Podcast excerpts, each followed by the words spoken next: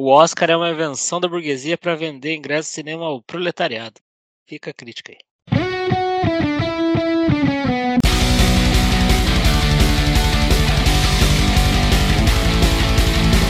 Olá, olá, olá! Com a bênção do nosso patrono Texugo do Mel, começa agora a Hora do Texugo, a hora mais hostil da sua semana, com episódios inéditos às quartas-feiras a qualquer momento no horadotexugo.com ou no seu agregador de podcast favorito, Spotify, iTunes, Deezer, Podcast Addict, Overcast e mais uma caralhada. Eu sou o Shide CEO, e serei o seu host em mais essa jornada. Juntos aqui comigo, prontos para arregaçar, nós temos ele, que não tem paciência para esse negócio de Oscar, Farinhaque. Hoje é meu dia de brilhar, porque eu percebo detalhes que passam batido para as outras pessoas. Nós temos também ele, o Rubens Evald Filho brasileiro, Punk Williams. Eu já falei, o destino está em suas mãos tempo é agora e a vitória é certa. Olá, Tichugos, muito obrigado. Essa minha atuação foi demais. Vocês acharam que estava acontecendo alguma coisa muito séria, de verdade. Eu sei. gostei, gostei. E por último, sempre ele, claro, que admira o Mão Santa desde criança, General Maciel. Manda esse treco de volta, senão o bicho pega. E hoje o Oscar tá aí e assim como você, a gente também não se importa o suficiente com isso. Então vamos explorar esse hype aqui a partir dos nossos pontos de vista completamente distorcidos. Avatar, Spielberg, Brandon Fraser, se o Oscar esse ano te fez voltar a 2009, então nós vamos escangalhar tudo logo de uma vez e puxar a nossa própria nostalgia de filmes. Quais são os nossos atores e atrizes favoritos de todos os tempos? Qual animação é a mais foda e qual filme fez o maior arregaço quando a gente era moleque? E quais foram as melhores experiências que a gente já teve com a sétima arte? Para você que está chegando agora, seja muito bem-vindo ao podcast mais inclusivo da podosfera brasileira. Já aproveita e procura a Hora do Texugo no Instagram, Twitter e Facebook. Segue lá, interage com as publicações para a gente fazer aquela baguncinha bacana em ambientes cibernéticos. Aliás, segue a gente também no Spotify, dá aquelas cinco estrelinhas na avaliação e ajuda o Spotify a espalhar nosso podcast para quem tem interesse por aí. Mais um recado, deixa eu já avisar porque eu sempre falo isso no final do episódio, mas vocês nem chegam até lá. Aproveita para maratonar o nosso podcast aí no seu feed. Faz isso aqui, geralmente do episódio mais recente vai voltando, porque os primeiros episódios são uma merda e nós já temos quase 3 anos de conteúdo semanal gratuito, doentio, totalmente sem filtro. E é isso aí, vamos lá aproveitar. Vamos fazer o choque de cultura pagar comédia depois da vinheta. Solta o play, macaco.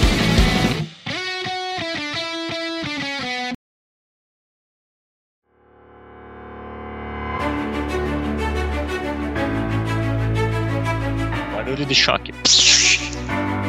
Em pesado, esses tempos eu estava perambulando pelo Twitter, aquela rede social tóxica, e um cara foi lá e escreveu assim, ó, qual é o primeiro filme que vocês lembram de ter assistido? E daí, sabe o que eu lembrava? Que eu tenho uma lembrança de quando era criança, no cinema ali que tinha na Praça Osório. Você de costa pra 15 e o cinema fica do lado esquerdo ali, ficava, né? O, o cinema de rua, né? É, é. O Robert, alguma coisa Venval, não lembro qual era o nome? Talvez. O Morgan, Val, Morgan Val, Morgan, foda-se. Morgan, não, acho que eu acho que ali é. Não, não é o Morganal, você tá confundindo com o Morganal. Eu acho que não. Que o Morganal era um clube que ele tinha umas sedes assim, e acho que um deles tinha um cinema também, mas o da Osório era Hits, não era Hits? O, não, o, o Hits é um pouco antes, que agora é uma faculdade, ele é um pouco pra frente ali. É meio que ah, no meio sim. da praça, assim. Bom, mas daí, sabe o que, que eu lembro? Que eu lembro que eu fui assistir um filme quando eu era criança, e era um filme que tinha o Bocão da Royal. E, porra, daí Caralho, fica fácil. Amor. Daí fica Brasileiro? Fácil. Brasileiro. O que que era? Era Os Trapalhões na Terra dos Monstros. Que, inclusive, tem no YouTube. Sabe qual que foi a pegada? Daí eu tem no YouTube, eu peguei e dei o play ali, fiquei olhando ali para ver qual que era, né? E o filme começa com um programa do do Gugu, e daí, tipo, tem a Angélica cantando. Mas, porra, esse que era o filme do Trapalhões da época, né? É a primeira mas, lembrança que eu tenho de filme. Mas em que contexto que o Bocão da Royal aparece? Ele é um monstro na história? É o contexto mais idiota possível, porque ele aparece meio no começo do filme também, né? Talvez ele apareça depois. Mas eu não vi até o final, porque haja paciência, né? É um é um tempo diferente aquele filme ali para você assistir, você tem que estar tá muito no espírito.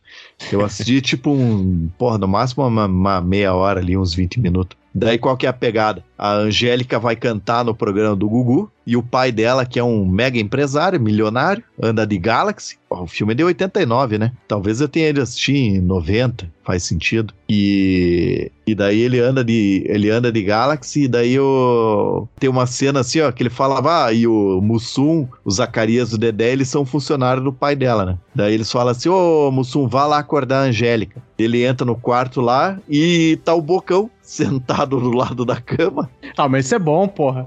Daí eles assim, e ele assim, e aí, Bocão? Pô, a Angélica tá dormindo assim, Bocão. É, então vamos acordar a Angélica, né, Bocão?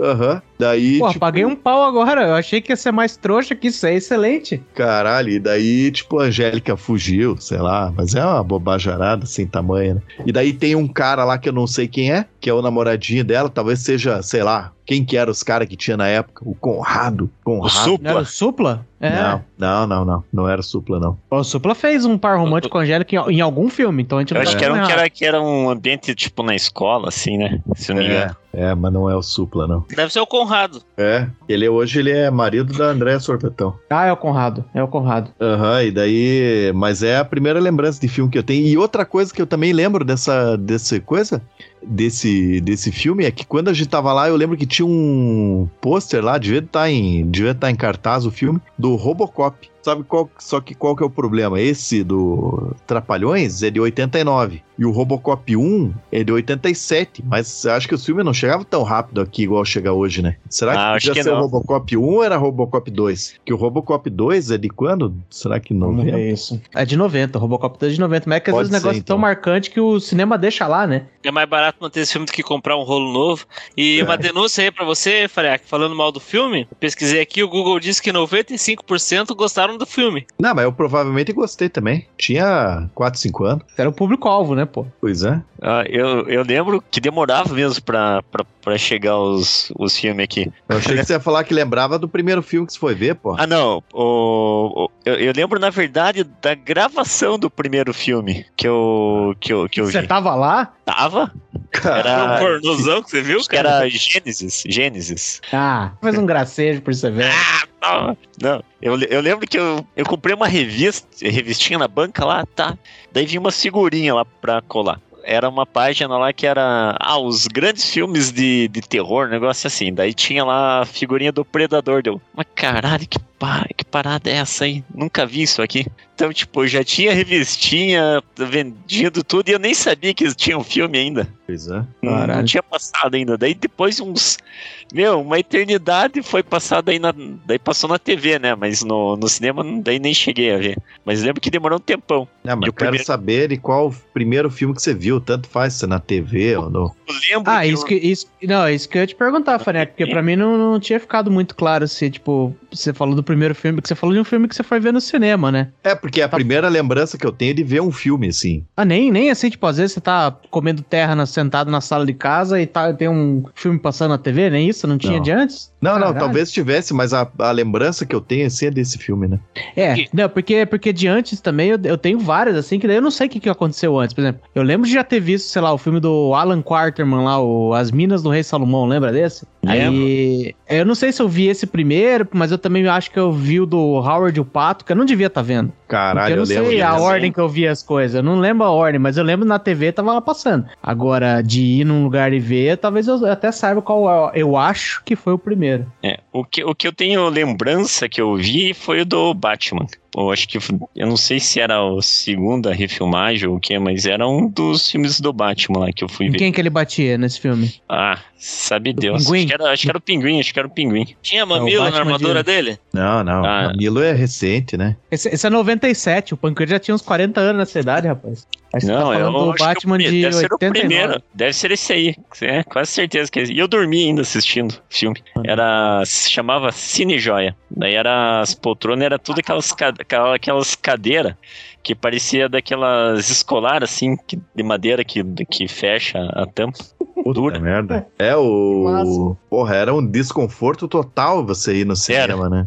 Ela não, ela não era anatômica, porque ela ficava a madeira te, te esmagando os ossinhos da coluna aqui no lugar errado. Caralho, piazado, caralho, que agora eu te... Agora me veio uma lembrança aqui, eu tô tentando juntar, fazer uma sinapse.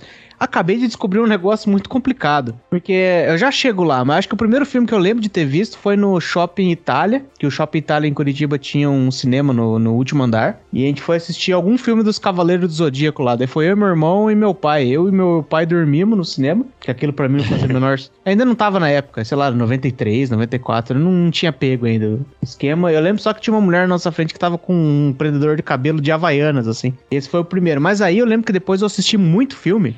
Porque tinha uma mulher, olha só que maluquice, tinha uma mulher na nossa igreja que ela ganhava ingressos, tipo, pra ir ver filme. Daí ela, tipo, galera, tô com cinco ingressos aqui pra assistir Jurassic Park. A gente ia tudo assistir Jurassic Park lá no cinema que o Farinhaque falou, lá o cinema de rua da Osório. E tanto é que eu lembro que já tava bem decadente ali, final da década de 90. Tinha um, um dia que a gente foi, tinha uma rachadura no meio da tela, assim. E aí o, o negócio ficava até meio torto, assim, o filme projetado. Mas essa mulher que ganhava os ingressos é porque ela trabalhava num órgão do governo e ela não devia, não tinha nada que ela ganhar ingresso, mas ela era fiscal da. ela era fiscal da vigilância sanitária. Agora eu te pergunto, o que, que um fiscal da vigilância sanitária ganha ingressos que pode distribuir? Você até pode ter ah, entendido, mas a pipoca que você tava comendo lá tinha resposta. Exatamente. Eu part... Que tipo de corrupção será que é isso? Agora que o crime prescreveu, eu quero entender. Eu sou corru- corrupção passiva nessa história porque eu fui, me beneficiei. É passiva, Hein, Shari, fiz uma pesquisa aqui e achei uma parada boa, hein? O Cine Hits, que esse são Aham. de cinema de rua, né? O Cine Hits ficava na, na 15 entre a Murici e a Marechal, então não era esse aí. Não. Daí lá, Cine Luz ficava na Praça Zacarias. E o da Osório tá aqui, ó, Cine Plaza. Cine vou mandar pra você essa matéria que tem até a foto da entrada ali. Sabe que tem um cinema de rua agora em Curitiba, que é da Fundação Cultural de Curitiba. Eu tava indo bastante lá antes da pandemia, daí com a pandemia fudeu tudo. E aí eles têm, tipo, tinham três salas de cinema dentro, assim, era uma galeriazinha. E aí um deles era o Plaza, outro era o Hits e o outro era o Luz, cada sala. Que era em homenagem aos cinemas de rua mais foda de Curitiba, que já morreram todos, né? Eu falo, senti falta do Cine São João, que ficava na Rui Barbosa. Aí tem coisa. Não conheço, mas aí tem coisa pra nós. Protesto. Eu fiquei muito tempo sim no cinema quando era criança e começo da adolescência, porque quando eu era bem pequeno eu lembro que tinha o cinema. Aí ele fechou e faliu. Ficou um tempão sem cinema aqui na cidade, aí só depois, bem tarde, que, que reabriu. Daí ficou um tempinho aberto, já fechou. Lá pelas 11 da noite, mais ou menos? Não, é.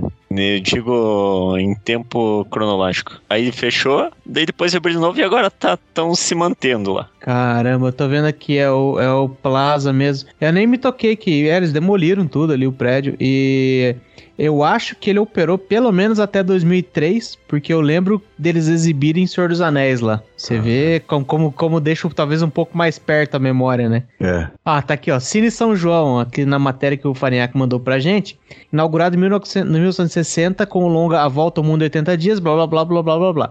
Na década de 1990, a sala passou a exibir filmes de sexo explícito e começou a ser chamado de Palácio do Cinema Pornô. O fechamento do Cine São João se deu em 2006, eu me lembro, porque eu tava estudando no Cefet no ensino médio. De lá pra cá, abrigou o templo de igreja e atualmente é dividido entre lojas de calçados e cosméticos. E quem vai ali naquela, naquele espelhinho testar um blush, mal sabe as atrocidades que foram É. feitas naquele lugar. Cara, entra Aquela lá comprar um calçado lá e aquele cheiro de que boa no local, né? Aquela mancha lá no espelho não é que não limparam, é que tentaram limpar e não conseguiram. Falar dos imóveis mal assombrados de Curitiba, o que dizer desse aí, né? Que tem o choro de milhões, de bilhões e bilhões de bebês que foram abortados ali no chão. Você É, ouve, só consegue ouvir os gemidos do- É. dos, dos espíritos. Regininha Poltergeist vive ali. E Você, general, qual é o seu primeiro filme que você lembra? Cara, então, eu não lembro do filme especificamente. É, eu deve ter assistido alguma coisa assim, mas o que eu me lembro bastante é que eu, uns primos meus que moravam aqui perto de casa, eles tinham algumas fitas com aquelas animação da Disney lá, tipo os Aladdin da vida, Rei Leão, essas coisas, né? E aqui em casa tinha uns videocassete, eles emprestavam e, tipo, de me emprestar eu assistir. É algum desses aí. Ou exatamente qual na ordem que eu assisti, eu não lembro. Eu lembro que tinha do Rei Leão, que tinha do Aladdin. Desses dois que eu lembro. Tinha mais que. Acho que mais pra frente teve o do Toy Story. Esse foi bem mais pra frente, mas é entre esses dois aí foi o primeiro que eu assisti, assim que eu lembro. Você lembra da música do Aladdin? As noites da Arábia. Olha o Os cara. dias também. Muito bom. Muito bom. É, um Eu lembro artista. disso, eu lembro disso. Eu lembro do Dumbo só. Qual que era a música do Dumbo? Eu fiquei um mês sem poder falar quando vi um elefante voar. Me emocionava até quando tocava essa música e deram na hora que o Dumbo ficava feliz e voava, né? Daí eles cantavam essa música. Fala- já que você falou desse filme da Disney, sabe um filme da Disney que eu gosto pra caralho? É o Mogli, o Menino Lobo, aquele de 1960, 70. Ah, aquele antigo eu não lembro. Porra, é bem legal. Que agora Tem teve o- uma regravação, né? Tem o Sim, Urso que- Balu, o Baguera, o Tigre. A- o Puma lá é a Baguera, aí a Cobra é o K, o Lobo lá, Mestre é o Aquelá. Isso. Eu lembro, sabe por que, que eu lembro? Porque na, quando eu era escoteiro, a gente começa, quando é menorzinho, eles chamam de lobinho, né? Aí, é umas, aí rolam umas atividades mais lúdicas, aí eu participava. E eles se baseiam bastante na, na história do Mogli, sabe? Na... Caralho, por isso que é Aquelá, faremos o melhor, melhor, melhor? Exato. Aquela Caralho. faremos o melhor. Caralho. Melhor, melhor, melhor Isso. possível. Hora do teu jogo também é cultura. É, aí, os, aí na, na, na história do, do Lobinho lá, eles se baseiam bastante na história do Mogli, conta a história, e aí tem até o, o nome dos, do, do- dos coordenadores que fazem as atividades junto com, o- com a turma que, que é Lobinho, eles, eles cada um é, usa um dos nomes do, do desenho do, do Mogli. Aí, por exemplo, tinha um instrutor lá que a gente chamava ele de Balu sempre, o outro a gente chamava de K, o outro a gente chamava de Aquelá. Não, peraí, peraí, peraí, peraí. Eu já descobri aqui que vocês têm uma galera aqui que fez capoeira. Agora eu tô descobrindo que foi escoteiro. Opa! Alguém aqui fez Kumon só pra eu saber com que tipo de otário eu tô cercado? O pior que eu nunca fui, quando eu era criança, eu queria ser escoteiro, porque eu era sócio daquele clube Juventus. Aham. E nunca consegui. Poxa! Eu queria ter sido escoteiro também, mas meu pai tinha. Porque eu ficava vendo na TV, eu achava legal. mas Meu pai tinha um jeito muito bacana de desarmar, assim. Fala, ah, você quer aprender a fazer nó? Eu te ensino. Eu falei, Pô, papai. Então não- ensina. Droga. Mas você tinha que pedir, ô pai, vem aqui me ensinar um nó. Ele, ele já ia desistir. Ele, Puta merda, tá chato esses negócios aí. E spoiler, eu aprendi a amarrar meu tênis sozinho, porque ele não tava muito afim de, assinar, de ajudar em nó também. Eu nem sabia que isso era uma opção. Vamos criar o grupo escoteiro Texugo. Que número? favor. Eles usam um Vai. número. Precisamos Vai. escolher um número. Vai indo lá, já, já chego lá pra. Chega. é, vai começando lá. Não, já tá criado. Da- de agora em diante, eu é, proclamo a criação do grupo escoteiro Texugo do Mel. Esteja proclamado. E o Oscar vai para.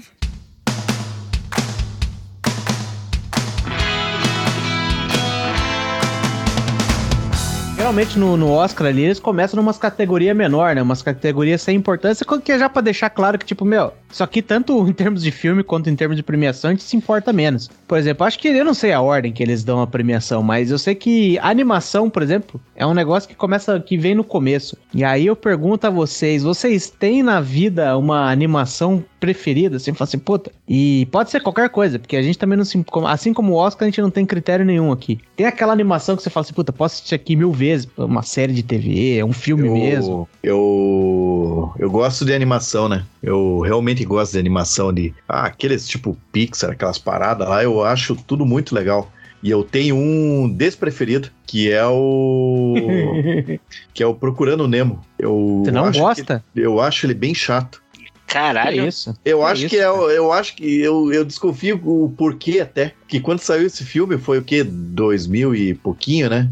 Foi 2001, eu, eu, eu lembro Isso. exatamente a, a, menina que o meu irmão tava namorando, que ela levava esses filmes lá em casa para tentar conquistar minha irmãzinha. Ah, então Era gostosa. Eu... Nossa. Tinha uma, tinha uma mina que usava comigo que ela ficava imitando a Dory, sabe, falando baleiês. E eu acho que eu ah, peguei raiva desse filme por causa daquela mina. Porque ela parecia uma, uma tonga lá e, e não parava com essa merda. Então, mas o problema não é que nem, tipo, religião, Jesus, assim, né? Que, tipo, o filme é de boa, o problema são os fãs. É, pode ser, mas eu, mas eu não gosto muito de. Eu, eu já assisti de novo. Quer dizer, se tiver passando, eu vou parar e vou assistir, né? Mas agora, voltando ao meu filme, tipo, porra, tem um filme assim, ó, desses de animação que eu acho do caralho é o Oli, né? Ah, esse é bom. Esse porra, eu assisti com a minha esposa esses dias é, porque ela não tinha visto. É muito Metade do filme sem uma palavra e te segura lá, meu. Puta, filme bom. Esses tempos eu assisti, quer dizer, esses tempos não, né? É, faz um tempo aí eu assisti aquele que eu nunca tinha assistido, que é aquele do Divertidamente, e eu achei bom pra caralho também. Só pra eu saber se você chorou? Hum, pô, eu não, não, não chorei. Não tem lágrima nessa, nessa, nessa carcaça é. sem sentimentos aí, cara. Eu desconfio que não mesmo, porque a hora que o elefantezinho se, se, se sacrifica ali, aí eu me segurei, eu me segurei. Hum, não. Inclusive a tem última... nossa, tem, tem uma ex-ouvinte nossa lá no filme, né?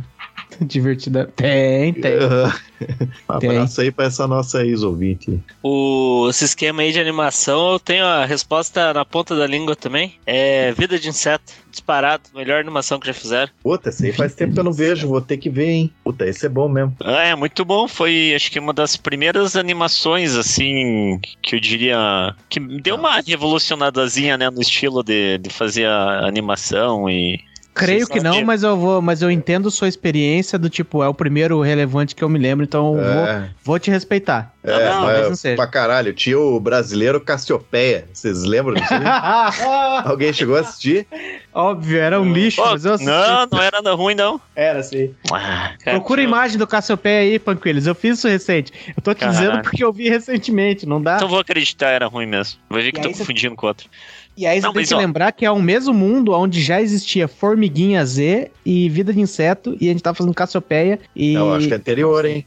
Vamos, não, é, vou, vou é que esses aí foi, eu acho que não foi os primeiros feitos por computação gráfica inteiro, assim, uma parada assim. É, a animação foi, 3D, né? Os negócios é, animação mais, 3D, mais. Foi, foi, os, é... foi os primeiros, os, os, os primeiros que teve ali. Então eles deram uma Pá! Cassiopeia é de 96. Vamos ver Formiguinha Z. Acho que o Formiguinha Z é no mínimo 2000, né? Formiguinha Z é 98. É, então já ganhou aí o Cassiopeia, mas é Brasil ruim. na vanguarda, né? É, porra. Caralho, é igual o Gurgel elétrico. Não, não adianta você falar que, caralho, o cara era um visionário, era o primeiro carro elétrico. Pô, é. você nem consegue comparar um Gurgel elétrico com um Tesla, porra. Não, tem, não sei porque a galera compara. Ele, ele caminhou, na verdade ele engatinhou para os outros poderem começar a andar e correr depois. Ah, né? mas espera aí. Mas, é, com, mas compare um Gurgel com, com Fusca. Por que, é que da mesma dizer, época, não? né? Não, é verdade, tá certo, tá certo, concordo. Vai comparar um Tesla de hoje com, sei lá, um, um, um outro carro aí daqui 20 anos. Pô.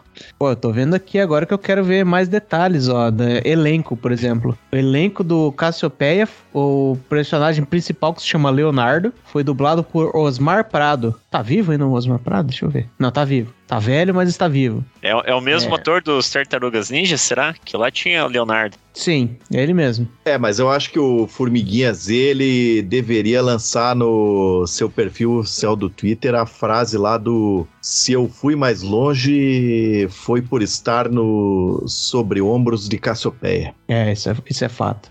É, e também ele deu uma apavorada aqui, porque enquanto a gente tinha Osmar Prado no Cassiopeia, Formiguinha Z aqui, ó, é, o elenco é Woody Allen, Sharon Stone, Sylvester Stallone, Jennifer Lopes, Gene Hackman, Danny Glover, Christopher Walken. Tá complicado, hein? Tá, ficou pequeno ah, pra Cassiopeia. Tá. Sabe por que que não tá, Shide? Porque é sabido que a dublagem brasileira dá surra de vara em todo mundo. Todo mundo. É, é, verdade, verdade. Se tem uma coisa que o brasileiro, que, que o brasileiro e, sabe fazer é dublar as coisas mesmo. É, é, e ninguém assistiu esse, esse, esse, esse desenho em inglês, hein? É. Ah, isso é verdade. Quem será que dublou em, em português de Brasil? É, Aposto que deve né? ter o Isaac. Deve Se tiver o Isaac, eu vou pagar um pau. Eu vou pagar um ter, pau. Tem que ter, é impossível não ter. Tô vendo aqui, ó. Foi dublado pela Dubla Sound. Será que é no Rio? Será que eu vou respeitar isso aqui? Se tem um vilão mal encarado, ele deve ter a, a voz de Zack. O vilão manda lá, cuidado com o que deseja, meu chapa. É. Ó, Formiguinha Z, o ator principal foi Alexandre Moreno. O que, que mais que ele fez? Adam ah, ele faz Adam Sandler, Steve Carell. Ok, não consigo lembrar a voz dele, mas posso imaginar. Quem nós temos aqui? Guilherme Briggs. Puta, Esse é muito é, triste, né? esse é um clássico, né? Não, ele é muito bom, mas o triste pra mim é que eu tô olhando essa lista aqui e eu não conheço os outros nomes, porque eu devo conhecer uns cinco. E deve ter uns puta dublador aqui que eu não tô ligado. Quem é Lisa, Lina Rossana? Deve ser foda. Pô, essa aí é foda. é foda. Essa aí é, É a foda. Rossana Lina lá, cara. É, ela tem várias atrizes de primeiro escalão aqui, mas eu não. Ah, ela faz as irmãs da, da Marge. Ah, tá, eu manjo quem é essa aí. E ela faz a Jenny em Procurando Dory. Ah, não, Jenny eu não sei quem é. Eu conheço a Dory. Eu vi a foto aqui, eu achei que era a Dory. Mas é, só queria saber por que vocês estão se preocupando com um filme ruim. Caralho, vai trazer um Ô, filme melhor? Não, não, vocês estão falando do Formiguinha Z. Formiguinha Z é a cópia barata do Vida de Inseto, porra. Não, Formiguinha É, Zé é vai. muito bom. Pera aí. Isso aí, isso aí é pro Marcel ver que ninguém presta atenção no que ele fala, meu. Eu, eu vou ser honesto, eu nunca assisti o Formiguinha Z por motivos de. Sou clubista, bairrista, foda-se.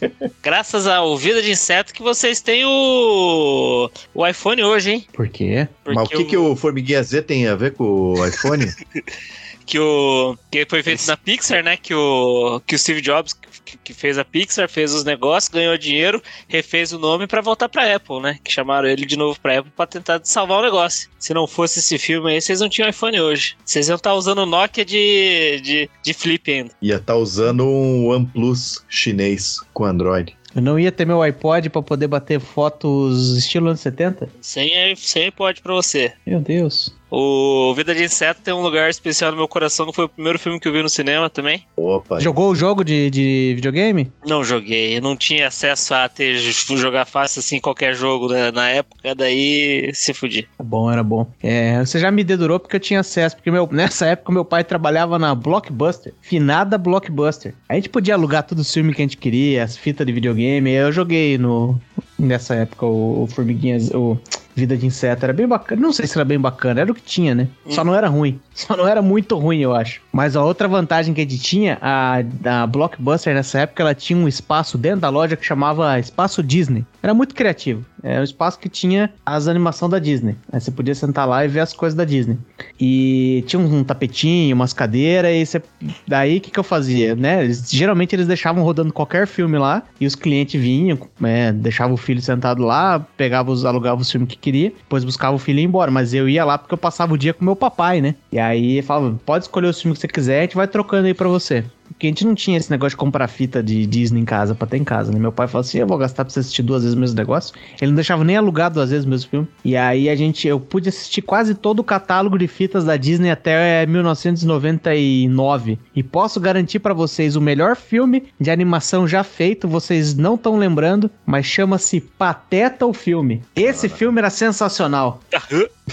eu não lembro Se- disso aí, não. Você não lembra do Pateta o filme? Não. Que o Eu Max. só do desenho, só não do. É do desenho, do desenho. É, o Pateta, o desenho veio depois. O filme é de 95 e é o esquema: o Pateta tem um filho dele, o Max. Eu não sei como é que ele se tornou um pai solteiro. Quer dizer, eu consigo imaginar como é que alguém não quer ficar casado com o Pateta, Porra, mas eu não sei como é que ele, como é que ele transou alguém. Isso eu já não sei. Mas ele tem lá um filho adolescente, ele quer se conectar com o filho porque o filho está muito maloqueiro. E aí ele vai fazer uma viagem, uma road trip com o Max. É muito bom, cara. Vocês vocês não sabem o que vocês estão perdendo. É um puta filme. O do Pateta, o que eu lembro bem dele é o Mr. Wheeler, né? Que é o. O trânsito? É o meu irmão, é o Mr. Wheeler. Puta É. que pariu. Mas vai xingar assim lá longe. Um dia vai tomar um tiro na rua ainda.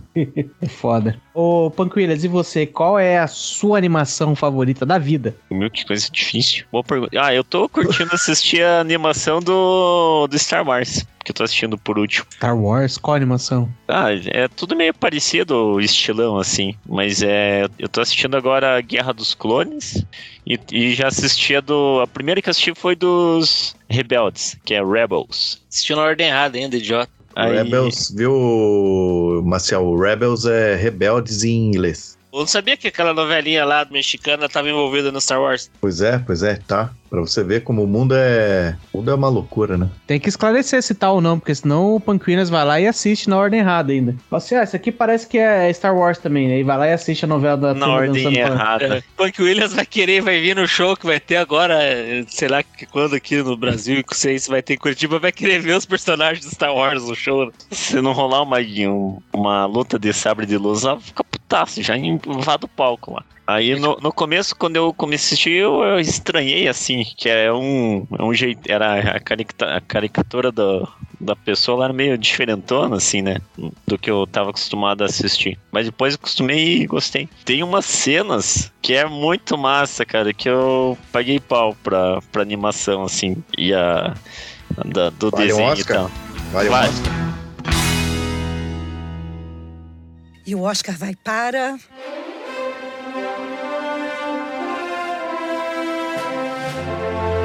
Outro negócio que o Oscar claramente não se importa tanto é filmes estrangeiros. Mas estrangeiro, no caso, em relação aos Estados Unidos. Se bem que não tá muito claro pra mim, ó, porque esse ano, entre melhor filme pra eles, tá concorrendo aqui um filme que chama Os Banshees de Inisherin, que é um filme feito só com irlandês, na Irlanda, por um diretor irlandês, atores irlandeses, produção irlandesa, mas não tá concorrendo como um filme irlandês, tá concorrendo como um filme de, de Oscar. Inclusive, como um filme da, da categoria de melhor filme. Inclusive na parte de melhor filme, que agora eles chamam de internacional, não chamam mais de estrangeiro, tem um filme que se chama A Menina Silenciosa, que eles colocam como um filme irlandês. Então eu não sei mais como é o critério. Então, enfim, Irlanda é Hollywood, às vezes não é Hollywood, depende do que você. Enfim, não estou entendendo mais nada, mas o fato é que existe essa categoria de filmes que são fora de Hollywood, são feitos em outros países, e eu quero saber de vocês, que são ávidos consumidores de cinema iraniano, de cinema turco, de cinema sul-africano.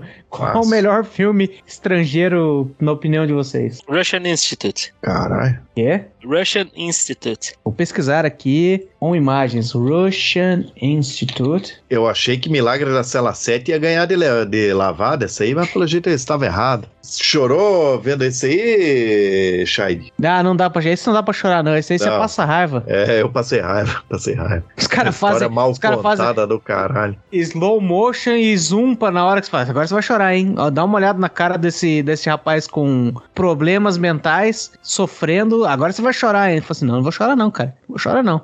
Ó, um, le- um legal da, da Rússia lá que eu assisti, achei bacana, era um, um policial que, que vai atrás da. Ah, que filha da puta, não vou lembrar a porra do nome. Me ajudem aí, o Marcel vai saber. Take Vai descrevendo, vai descrevendo pra gente. Irmãos. Karamazov. Não, não, não, é da. É, meio, é, é- é meio recente, é, é russo Sete gatinhos. e é ti- Você não vai me comer? Você não vai me comer? Aí, aí o cara é tipo um policial, daí ele, ó, as primeiras cenas é ele correndo atrás de, um, de, de uns ladrão na rua lá e passando por cima do carro e cai e levanta e nunca se machuca. É, corpo É- fechado. Não, é, tipo, puta, é, Internacional, você tá- tem certeza que é Caralho. internacional? é, acho que é russo, se não me engano, aquela, aquele troço lá.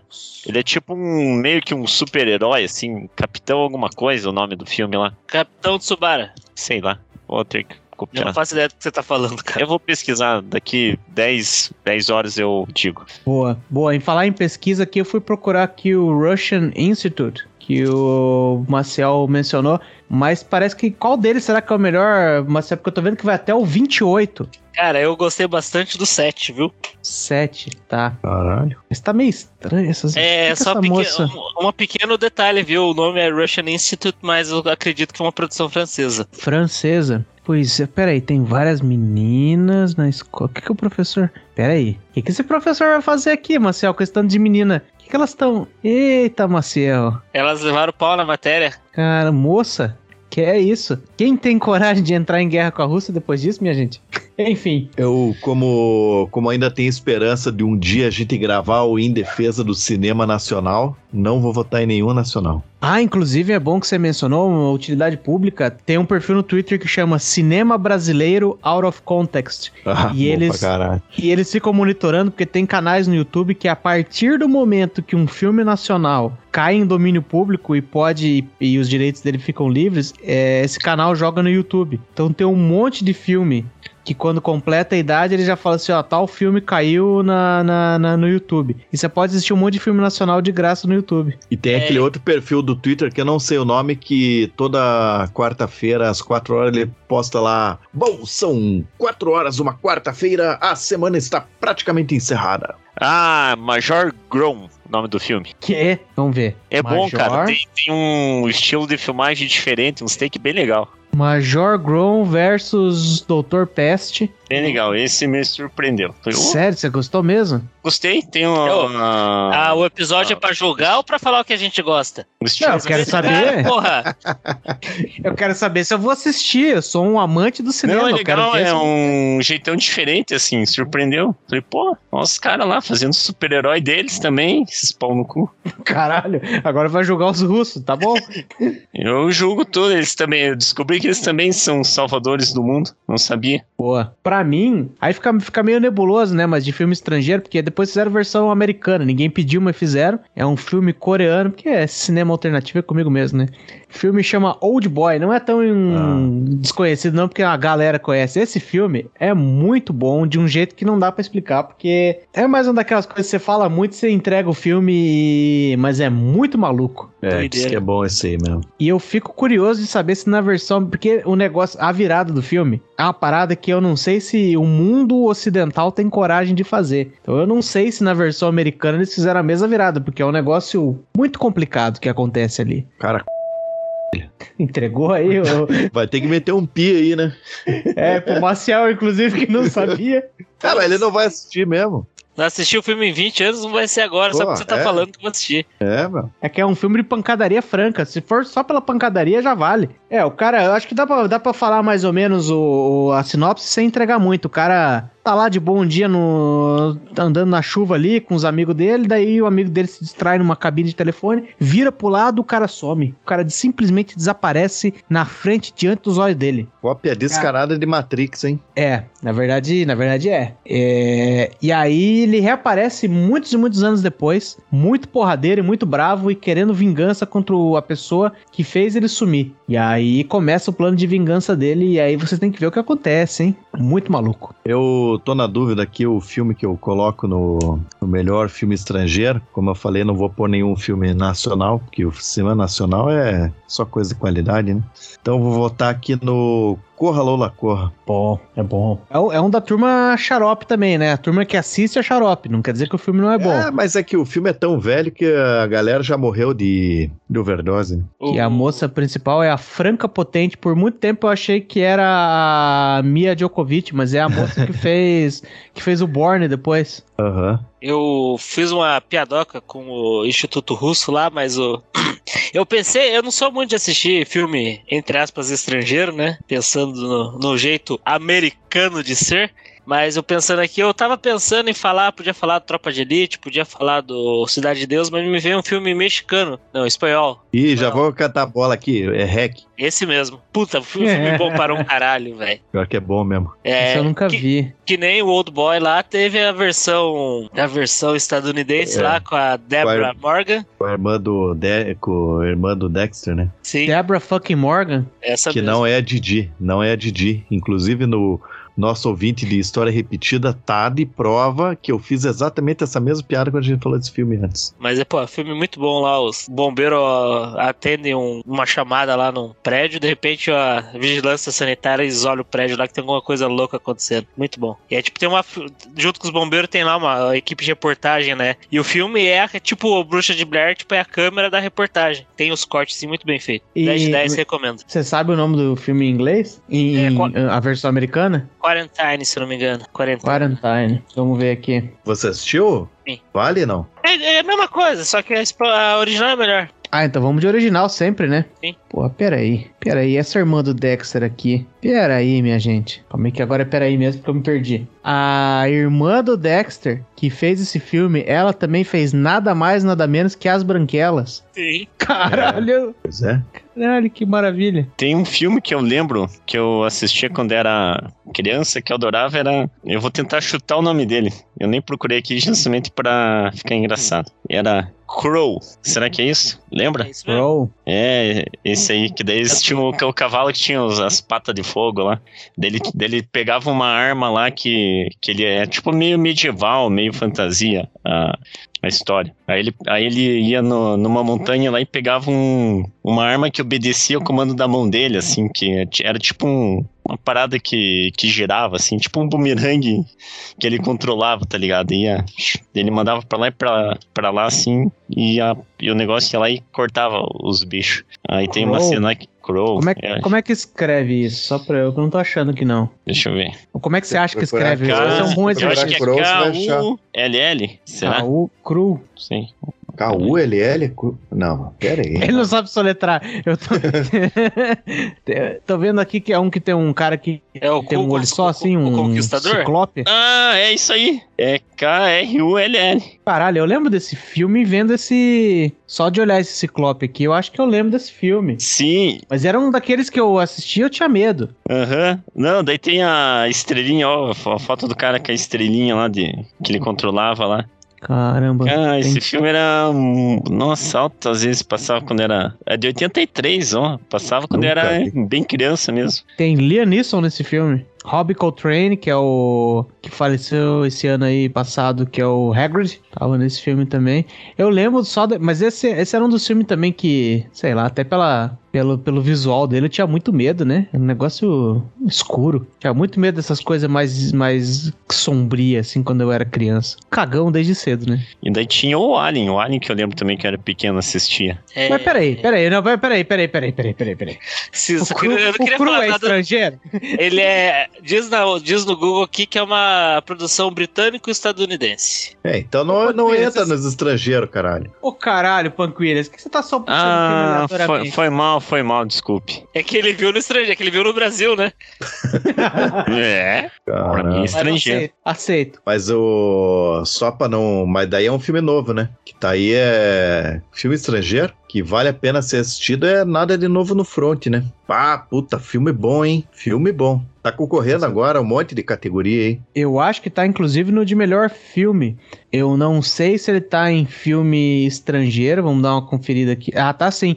Aí, aí fica complicado, né? Igual no em 2020 que concorreu o Parasita. O Parasita concorreu a melhor filme e melhor filme estrangeiro. E nenhum dos outros filmes estrangeiros concorreu a melhor filme. Logo, você deduz que, no mínimo, ele ganha melhor filme estrangeiro, né? Porque se os É. outros fossem porque se os outros fossem melhor do que ele, estavam indicados na categoria de melhor filme, porra. E o, É. o mais zoado é se ele perdesse o melhor filme estrangeiro e ganhasse o melhor filme, né? Pois é. Que, por sinal, ele ganhou o melhor filme. Ganhou o melhor filme, mas acho que ele ganhou o estrangeiro também. Mas nesse caso foi só sentido. Mas poderia, seria viável que ele ganhasse um e não ganhasse o outro. Tipo, ganhasse o melhor filme e não ganhasse o estrangeiro. Não seria lógico, mas seria possível porque é por votação, né? E agora, só pra deixar bem claro que eu sou meio chato, o final do livro do Nada de Novo no Front é melhor do que o final do filme. O final do filme eles deram uma floreada ali que não que não não precisava, sabe? É que esse filme já tem umas três versões também, né? Tem. Segundo o filme, ele já é o quarto. Os caras falam, puta, tem que dar uma, uma mudada, pelo menos, pra, sei lá, tentar passar uma mensagem atual. Não O sei, livro, não sei. o livro acho que é de 26, 28, alguma coisa assim. Daí o primeiro filme é tipo da década de,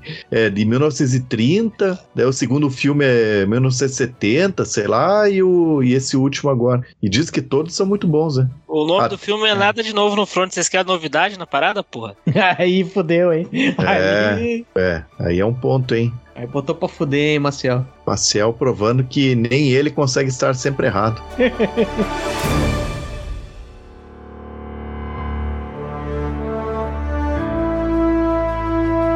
Agora tem aqui um segmento que geralmente eu não dava muito, quase nenhum valor no Oscar, mas tava vendo uns gráficos aí esses tempos falando que a produção e a hum, popularidade de documentários tem crescido muito nos últimos anos com o advento dos streamings, provando que se você não custar nada mais pra uma pessoa, ela vai assistir um documentário. E na verdade a gente vai gostar pra caralho, porque agora tá cheio de documentário por aí. E a gente assiste, e, aliás, a gente comenta bastante de documentário, que é uma coisa, se fosse falar pro, pro Chaidinho, de 5 anos de idade, que o pai dele tá falando, não vai gastar dinheiro com documentário. Nós vamos alugar esse filme dos dinossauros aqui, ó. É, eu ia falar pra você, você está maluco que eu estou assistindo documentários na minha vida, rapaz. Mas agora a gente assiste muito documentário. É, não é só na minha casa, né? De vocês também tá acontecendo isso, só pra eu entender se eu não sou muito especial. Hum, não é muito especial, não, porque agora a galera tá sabendo fazer documentário bom, né? Isso. E ainda mais quando começa a fazer de, de psicopata, sociopata, serial killer. Ah, isso aí eu não gosto. Ah, Não gosta? não.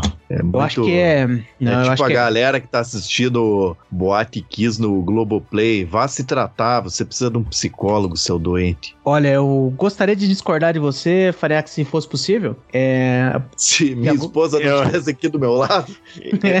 Eu escutei uma crítica esses dias sobre essa série aí. Que A crítica era a seguinte: que a pessoa assim, poxa, tava todo mundo de. to- Todos os atores reclamando da tal da Jade Picon por causa da, do sotaque que ela né, teria que imitar, né, na, no personagem dela. Daí a pessoa falou: e agora nesse seriado aí, quando tá é o contrário, todo mundo querendo imitar o. Todos os atores de outros lugares querendo imitar o sotaque sulista, não tem nada a ver. Nossa, mas Pera é aí, fácil de imitar gaúcho. Mas dá, mas, né? mas é uma novelização, não é tipo. co- Como, é que é? Eu não, eu não assisti esse É uma também não. dramatização do negócio. novelização. Olha que burrice que eu falei. É. Porque geralmente os lá, os documentários é. Pode ter umas, sei lá, os que eu, os que eu assisto, né? Eu não tava ligado que tem esse negócio de você ficar colocando ator pra. pra... Mas um, pra dar uma defendida aí, ó, na, no, no- na produção desse tipo de coisa de, de crime real, de coisa e tal, Farinha, que eu, eu e minha esposa estamos acompanhando o canal de Beto Ribeiro. Beto Ribeiro é um- uma pessoa extremamente chique que, que comenta de, de, de casos, assim, mas ele faz uma pesquisa bonita, às vezes chama alguém pra entrevistar sobre um assunto, e ele fala, tipo, cada episódio ele fala de um, de um, de um crime diferente e tal, e faz um. E eu gosto do ponto de vista da perspectiva dele, que ele fala assim, ó, por exemplo, tem lá um caso de uma menina que morreu porque ela foi. é, tinha um casal na vizinhança que aliciava e tal, e ela não, não teve muita maldade, ela caiu na teia dos caras lá e se fudeu e tal, e, e foi assassinada. E aí ele fala assim, pô, tem uns sinais aqui, ó, galera, presta atenção nesse, nesse, nesse sinal, e aí você não cai. Eu acho que como, como os americanos chamam de cautionary tale, que significa deixar a galera esperta, acho que vale às vezes. Você fala assim, pô, fica esperto aí que tem uma turma maldosa e eles operam dessa. Igual o dia que a gente fez um, um episódio aqui sobre os golpes, a gente não tava celebrando os golpes, a gente tava falando pro nosso ouvinte, não caia nesse golpe aqui. Os documentários aí, porque a Netflix, inclusive só voltando ao teu comentário lá, a Netflix eles têm uns documentários que a produção deles que são muito foda, né? E um documentário que vale a pena aí é Segunda Guerra em Cores. Segunda Guerra em Cores. Aham. E daí tem um outro, que esse, esse aí eu só comecei a assistir, né? Que eu sou um cara desses aí que eu começo a ver as paradas e. Que tá na categoria documentário, então vai contar como documentário, mas é meio que uma dramatização também, né? Que é A Guerra dos Samurais. Ah, samurais são foda, hein? Que é da história do Japão lá, que Aham. conta há muitos anos. Ah, eu vi isso aí. Documentário? É, É. É muito denso. Aí, aí eu É. me perdi um pouco, mas Aham. é bom. é todo mundo muito igual lá também. Daí é difícil de, de acompanhar. É. A Netflix, que tá aí pagando pau pra japonês. Pô, que, é que os caras também têm uma história boa, né? Não, tô desmerecendo que o japonês. É. Mas eles ficam lá, porra, vão lá, faz documentário japonês, fazem. Ah, deve ter algum documentário do Faroeste também. Mas agora, os caras tinham que fazer documentário dos cangaceiros, meu. Tem um canal no YouTube, que eu não vou achar ele agora, mas é tipo. É muito mal feito, assim. É umas fotos, a, a edição é bem mais ou menos, e o cara conta as histórias dos cangaceiros. Porra, pensa numa galera.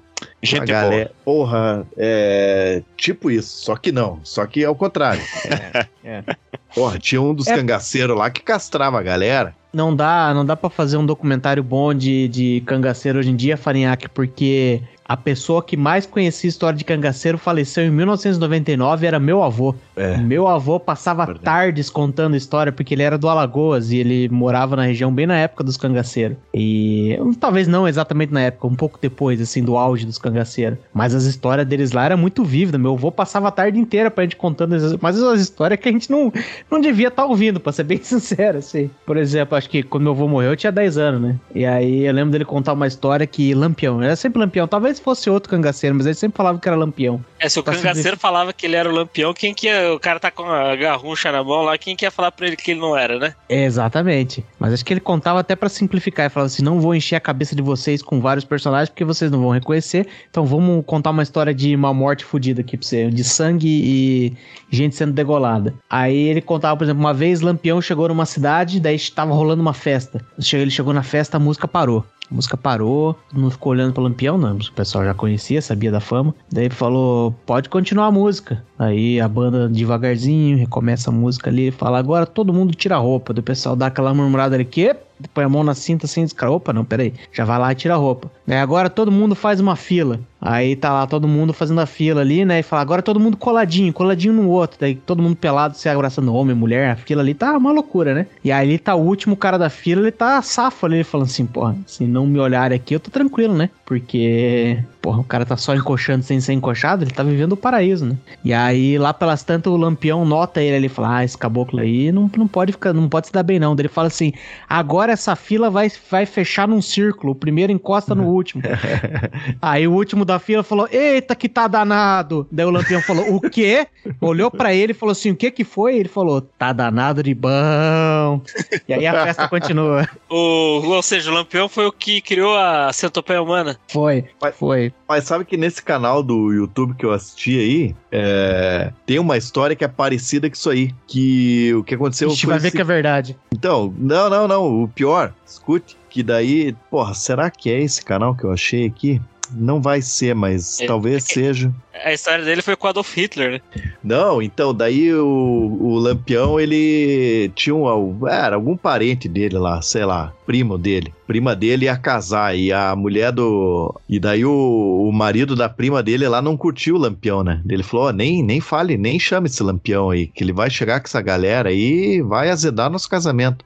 E daí a galera combinou lá de não chamar o Lampião. Só que o Lampião é ardiloso, né? E ele descobriu que ia ter o casamento e que ele não foi chamado. E daí eles, então vamos lá nessa festa. Chegaram lá na, na parada lá, ele, ô, e aí, prima? Vai casar? É, é, porra, vou casar e não me chamou, é? Ah, porra, não, não deu, sei lá, deu uma desculpa meio merda lá. Falou, então beleza, eu vou ficar pra festa de casamento. Só que o negócio é o seguinte: não tem música e ninguém dança. O cara azedou o casamento do outro. Filho da puta, ela tava certa. pois é, daí que é por a culpa da mulher que não queria convidar ele. Não, Não, e tem pior umas é- histórias desse canal que são muito boas, do tipo, os caras trocando tiro, e daí o cara que era. Puta, como é que é que ele chamava? Não era, não era polícia, menino, eles chamavam de outro, outro nome lá. Samangos, os Samangos. Tipo isso. E daí o cara já tava bebaço, 9 horas da manhã, e eles ficaram tipo horas trocando tiro, e o Lampião uma hora passa a mão numa, numa gaita e começa a tocar gaita durante o tiroteio. Lampião era um cara diferenciado, né? Tinhoso, tinhoso. E deixa eu confessar um. Agora, é, agora eu posso confessar esse tipo de coisa, né? Porque assim, o negócio é- foi, foi assim. Eu não tinha muita noção de quando que o Lampião viveu. É, e meu avô, ele tinha muita história do Lampião. E a gente sabia de história do, do meu avô, através do meu pai, através da família, que meu avô era muito bravo quando ele era jovem. Tanto é que meu avô, ele tinha a barriga rasgada num Z, assim, ó. Que ele foi de- na briga de carteado. E, Cara. aí- e meu avô não tinha um olho. Ele. Bom, tava lá a bolinha tudo certinho, mas ele era cego no olho. O olho ficava branco, assim, né? E o Lampião não tinha um olho. Por muitos anos ficou eu e meu irmão nutrindo, assim, uma, fantasia na nossa cabeça. E se o vô fosse o Lampião ele tá mentindo pra nós? Só que Tá, avô mas nasceu. É refugiado. Não, meu avô nasceu em 23, o Lampião morreu em 38. Eu acho que é um pouco inviável que um menino de 15 anos ia fazer tanta folia por aí. Mas, e- mas o, o problema é que eu levei essa história tão, tão besta adiante que certa vez no cursinho, pensa bem, eu já tinha meus 17 anos. É, tá- é um pouco demais, pá. Já podia ter pesquisado e descoberto por conta própria. O professor tava lá dando umas aulas sobre lampião e eu tinha uma foto do meu avô na minha carteira. Falei, professor, professor Ricardo Capivara, ursinho apogeu. Falei assim, ó, mandei lá, falei, esse aqui era meu avô e tal, ele não tinha um olho e tal, e, né, ele morou nessa região nessa época, daí ele olhou pra mim e falou, você sabe que o Lampião não pode ser seu avô, porque o Lampião morreu em 38, né? Eu falei, claro, claro, só tava te mostrando uma curiosidade, professor. O... Inclusive, eu achei aqui o canal do YouTube, vale a pena dar uma olhada lá. É Nossa História em Imagens. É, porra, é umas histórias bem malucas, porque os cangaceiros, eles eram os caras. Eles faziam o Peak Blinder parecer a família do Arremi, hein? É, é, nossa, eles eram foda. Pô, tem um documentário que eu gostei muito, muito, muito. É o Atrás da Curva, né? O Behind the Curve. Traz É da um- curva. Ele é um documentário, ele não é sobre a Terra plana, ele é sobre os terraplanistas. Eles acompanham alguns terraplanistas, né? Tipo, como que é a vida deles, o que, que, que os caras acreditam naquelas paradas ou não, né? E a massa que você tem, tipo, durante o documentário, os terraplanistas fazendo alguns experimentos pra provar que a Terra é plana. E, tipo, os caras, toda vez que, que o experimento dá errado, eles falam, ah, não, que a gente esqueceu disso aqui, esqueceu disso aqui, esqueceu disso aqui. Cara, é um, é um show de, de comédia, cara, é muito bom. E você vê que, tipo, tem um cara lá que é o, acho que ele tipo, entre aspas, tipo, o líder do negócio, né? Tipo, acho que um dos mais famosos. Uma hora os caras perguntam pro cara, tipo, cara, fala a verdade, você acredita mesmo que a Terra é plana ou você só tá ganhando dinheiro nessa parada aí? O cara dá aquela desconversada, não, não, eu acredito, a Terra é plana, a Terra é plana. É muito bom. Tipo, é um documentário É, tá- sério, não é cômico, não é força, tipo, não é... Ele não é pra ser cômico, mas o povo é... É, é que acaba sendo, né? Porque é, é difícil. Não, não, não. Mas fica muito claro pra mim no documentário. Eu assisti esse documentário também que ele. Pessoas tentam simplificar demais a pessoa, achar que ela pode ser só movida por dinheiro. Ele nitidamente tá nessa pra comer aquela ruiva que ele se amiga lá. é, Porra, Também. ah, que- é, ele ficou inventando. O que, que você acredita? Ah, comer merda de manhã cedo é bom? Não, eu como merda sim, senhora. E o cara tá nessa por isso, né? Dá nem pra culpar o cara. É. Deixa eu procurar aqui se tem alguma. O grupo Mulheres Terraplanistas. Deixa eu ver. Deve ter. É, mas eu já ouvi falar desse documentário e diz que é. Diz que é... Mas que eu, eu fico meio nervoso com essas caras quando, eu, quando o cara tá sendo burro e, e ninguém bate nele. Pô, mas você descreveu esse podcast. Não sei o que, que você tá nervoso agora. Qual é que é? Não, não, ele não, não, tá nervoso, ele tem apanhado todo final de semana, eu acho. É que a gente bate, né? Esse que é o nele. problema. Esse que é o bom pro, pro Fariak aqui, que a gente bate nas pessoas boas. Figurativamente, né? Porque aqui todo mundo apanharia do, do, do, do mendigo que, do Genivaldo. Panquira, você assiste documentários? Tem assistido documentários? Como é que tem sido seu, Ah, sua assimilação de assistido- cultura? Eu tenho assistido muito pouco. Nem lembro qual que foi o último que eu assisti. Fala que, fala que você não faz ideia do que, que você vai falar. Diz pra nós. Não, eu, eu faço ideia, mas o único que eu assisti foi. Eu já, já comentei que foi sobre. Que eu lembro de cabeça, era o do professor Polvo lá. Ah, Já- esse é bom. história- mas esse é muito bom, porque o cara pegou uma história bem chata e que no fim ficou uma coisa super legal. Me prendeu a atenção. Mas é que ele não é qualquer tipo de pessoa que assiste. Então, a pessoa tem que ter um, um algo a mais na cabeça. Então a pessoa acha chato e já não assiste e fala, nossa, que bosta. Ah, especialzinho. Ah, e aí, ó, mais ou menos na, na linha que eu falei ali dos documentários que te deixa uma. Pelo menos um alerta pra vida, o que eu gostei muito é o desaparecimento de Madeline McCann. Ah, isso aí é puxado, hein? Não só a história é, é- é muito fresca, né? Eu lembro da que tá acontecendo, tá acompanhando, mas nesse documentário eles fazem a estratégia de cada episódio, eles bolam, tipo, eles falam assim: ah, existe uma teoria de que aconteceu tal coisa com ela. Eles baseiam o episódio inteiro.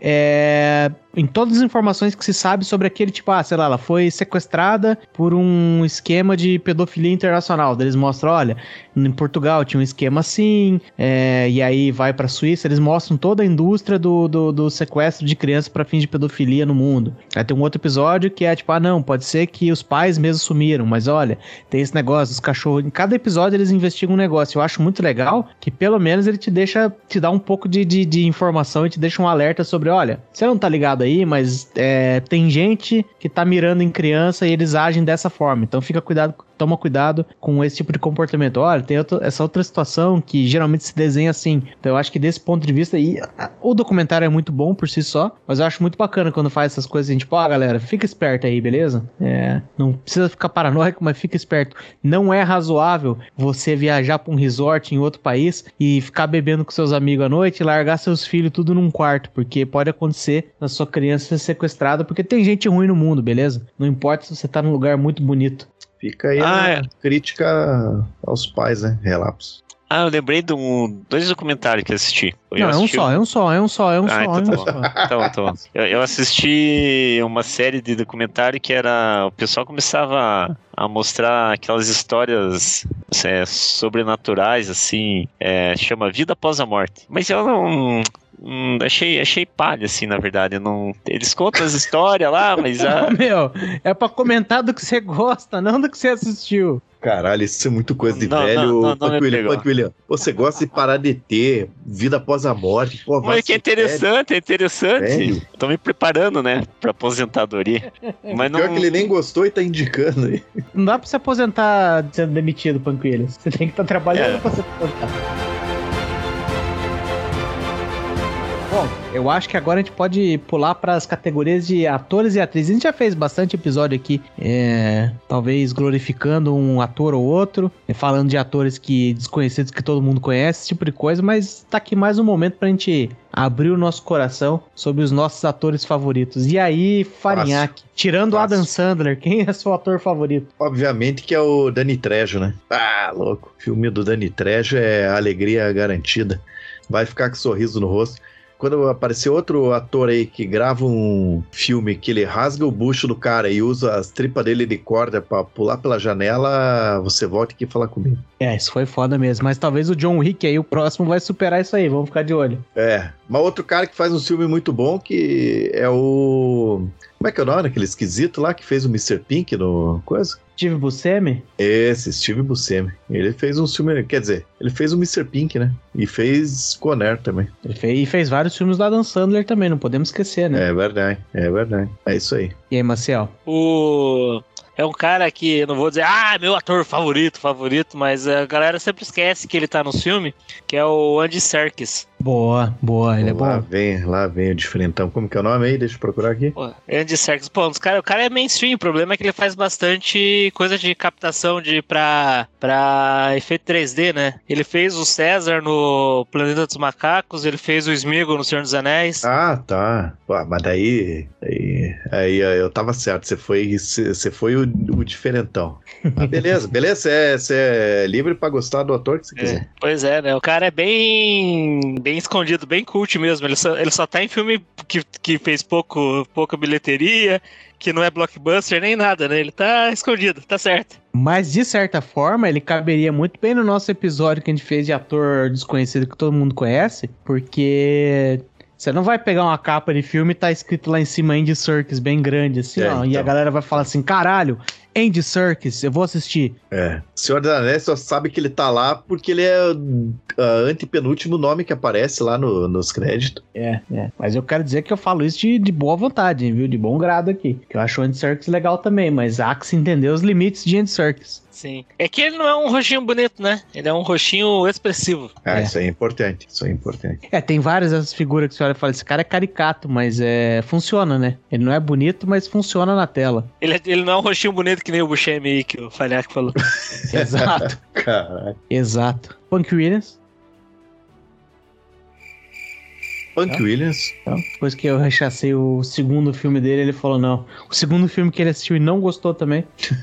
Fala assim, ah, é certa vez eu assisti um filme. Daí ele vai falar desse filme que certa vez ele assistiu e gostou? Não, nem um pouco. É, bom, então eu sou obrigado a falar, ele já fez aqui. E eu vou falar agora sem meme, de verdade. Eu acho que, pensando bem, é, pô, você vê um filme do Al Pacino é sempre legal, você vê um filme do Robert De Niro é sempre legal, mas eu vou falar do coração aqui, sem hipocrisia dessa vez. Adam Sandler, de verdade. Eu posso contar nos dedos os filmes do Adam Sandler que eu assisti e que eu não gostei. Porque tem aqueles que eu já bato o olho de longe, faz, isso aqui eu não vou gostar nem um pouco, eu nem assisto. Então, dos que eu assisti, teve pouquíssimos que eu, que eu não gostei. É, geralmente, o filme agradável, assim, o filme, a atuação dele eu não sei, às vezes ela é muito boa, às vezes é só normal. Mas se ele tá no filme, eu geralmente costumo dar uma chance. Por exemplo, aquele filme que ele tem uma irmã gêmea, você bate a, a cara na capa assim, você fala assim, "Pô, não, preciso assistir isso aqui. Não preciso perder meu tempo. Agora, aquele filme que ele fez, acho que foi saiu ano passado ali, que ele é um cara que é um agente de, de, de basquete lá. Pô, aquele lá é muito bom. E, o filme é de bem com a vida, é um filme gostosinho, ele atua mais ou menos ok. É,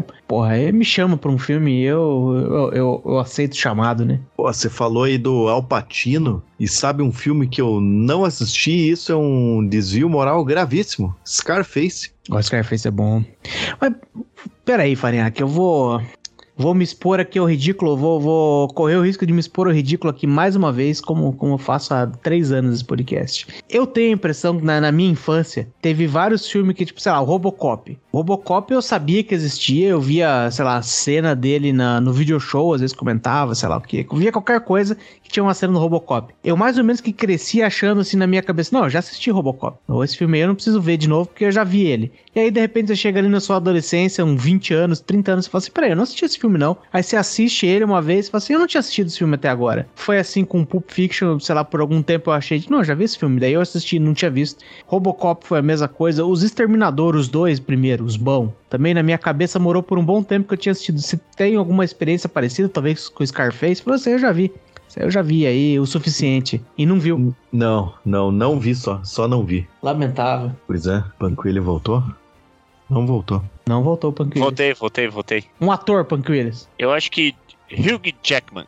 É, é fora. Vou concordar. Mas e aí? O que, que ele fez além de Wolverine? Nada. Ah, ele fez aquele da Austrália, ele fez um outro lá que ele era tipo um. um, um pegador que pegava geral e se apaixonava por uma moça lá que, que ele conheceu, e daí ela conheceu e viu que Puta, ele. História.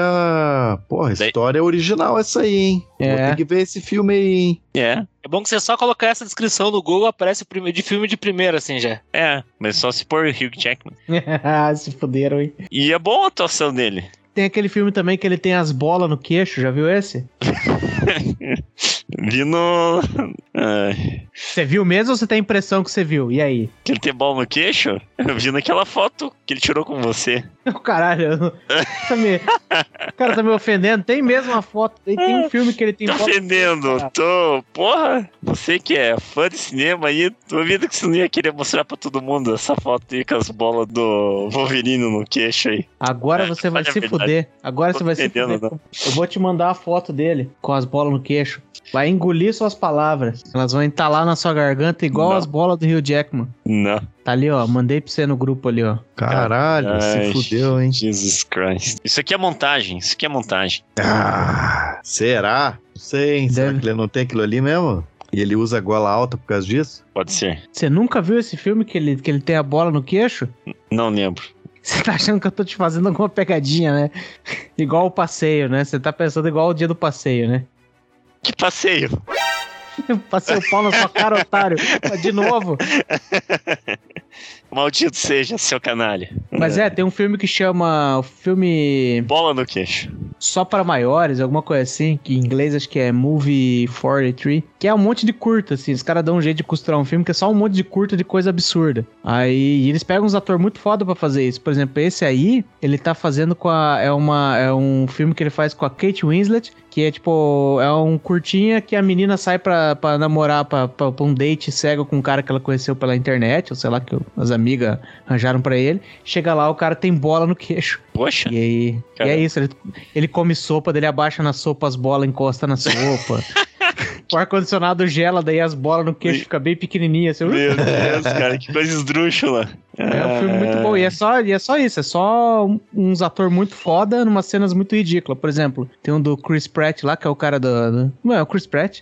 E aí ele encontra com uma menina lá e a menina gosta que cague nela, é, sexualmente, é isso que ele quer. Ele tem que aprender, eles estão começando o namoro, ele tem que aprender a gostar disso. Daí tem uma hora lá que ele junta todo o cocô que ele consegue dentro dele, mas e aí ele, ele vai lá pra comer a menina, mas ele tá tipo com a cólica ali, porque ele precisa cagar logo e a menina não tá querendo desenvolver, ele tá querendo forçar, e a menina quer ser romântica, ele vai ficando puto, ele briga com ela, ela sai correndo no meio da rua, ele corre atrás dela, não, não faz isso, vem um carro, atropela ele, ele suja o carro inteiro de bosta, assim, ó. Maravilhoso, é um filme maravilhoso. O Farinhaque deve, só pela descrição, teve vontade de assistir, né, Farinhaque? Vou ter que assistir, né? Muito bom esse filme. E o Jackman com bolas no queixo. E Blackjack, falei dois. Haha, fui um fora da lei. Quem é Black Jack? O... Não é Blackjack, Fora da lei pra caralho, porra. Jack Black. Eu posso falar outro, outro ator também? O Poker. É Jack Black. Ai, muito bem, ainda bem que. Obrigado, Paquiles, obrigado. Oh, Sério que eu falei Bom. ao contrário? Sim. É por causa que eu tô assistindo muito Star Wars. Bom, já que a gente falou aí de ator favorito, vamos falar de uma categoria um pouco mais fácil, que geralmente tem no Oscar também, que é atriz, né? Qual é a nossa atriz favorita de todos os tempos? E, por favor, rapazes, vamos manter o elan aí. Não vamos sexualizar as mulheres e não vamos ser misóginos aí. Na opinião de vocês, tem alguma atriz favorita que você fala assim, pô, se tem um filme, eu vou assistir o filme dessa, dessa garota? Puta merda, eu ia falar Bruna Ferraz, mas daí você. Eu tenho uma, hein? Tammy Gretchen. Ô, Tami, não é uma mulher, rapaz. Ah, é, pode ser, eu me confundo. Ela começou a carreira mais como um roxinho bonito, mas se mostrou uma grande atriz. Ah, já sei quem é. Pera aí, é a loirinha do Máscara. Não é a loirinha do Máscara. Scarlett Johansson. Ah. É. Não, ela realmente. Mas ela não começou, tipo, meio adolescente? Ué, mas, não é- mas ele falou que era bonito. Sim. Não falou mais nada. Ok. Não, mas é porque quando é adolescente, você não. Você não espera de fato uma, uma grande atuação. Porque, tipo, pô, adolescente que faz bem algum, algum serviço, você não espera, né? O primeiro filme que eu lembro dela é aquele A Ilha. A ilha. A ilha é aquele dos clones? É, o. Eu lembro do Will McGregor nesse aí, vamos ver. A ilha. É, eles eram o casal principal do. Ah, é verdade, olha aí. Tem Steve Buscemi nesse aí também, hein? É, ela tem, tipo, eu lembro dela nesse primeiro filme aí, ela começou a fazer uns papel de gente bonitinha, daí começou a aparecer uns filmes mais cult, né, um negócio que ela fez aquele lá do o Vicky Cristina Barcelona, ela fez Como? o, o Vicky Cristina Barcelona. Caralho. É, eu falei, por isso que eu falei que é cult, cara, é um bagulho que Eu não faço ideia desse filme, cara. Deixa eu ver aqui. Vicky Cristina Barcelona. De 2008, com Rebecca Hall. Quem é Rebecca Hall? Eu acho que conheço Rebecca Hall. Não conheço Rebecca. é do Woody Allen o filme, né? Então já sabe que ela Aquela, Ah, aquela coisa divertida. Daí ela pegou uns, uns blockbusters, tipo o Hitchcock, o Hitchcock, fez aquele ela lá do com Coringa. Coringa, esse é bom, né? Essa aí ela usa só a voz, não é? Tipo, é só uma atuação sensual de voz, talvez. Uhum. É, mas tipo, é tipo, que nem, por exemplo, ah, é só um rostinho bonito. Tipo, não tá nem usando o rosto na parada, né? Ela começou a fazer uns negócios mais, tipo, pelo papel e assim, e foi bem. Foi como foi tanto indo bem, como foi chamado pra outras coisas, né? Eu acho que o dos últimos aí, o mais emblemático que ela fez foi o Jojo Rabbit. É, esse, esse filme, esse filme é muito bom. Que ela é a mãe do menininho, né? Sim. Ah, não, mas acho que, acho que inclusive. Aí vou, vou falar de. Agora é cinéfilo, hein? Agora é cinéfilo. Porque quando você vê ela no primeiro Homem de Ferro, que deve ser o quê? 2010, talvez? 2000 e... Acho que é isso, 2010, 2011. Ela ainda ela tá sendo tratada 100% como um rostinho bonito, né? Que ela parece como uma viúva negra ali, pá, sensualzona pra caramba. E ao longo dos anos na Marvel mesmo, os caras vão tratando ela mais como uma mulher, né? Ela é porradeira e tal, sensualiza um pouco menos, apesar de meter um couro aqui e ali, né? E acho que acho que ela realmente conseguiu fazer isso, né? Se transformar de uma tremenda gostosa pra uma gostosa talentosa. Peço perdão aí pela agressividade. Eu vou votar aqui na Michelle Rodrigues. Boa. Você é fã de faz- Velozes e Furiosos? Muito fã. Massa. Mentira, não sou muito fã, mas é, ela faz filme. Todo filme que ela faz, ela é muito braba, né? Ela é muito braba. Michelle Rodrigues. Mas peraí, peraí. Ela também fez um filme com o Danny Trejo. Fez, opa.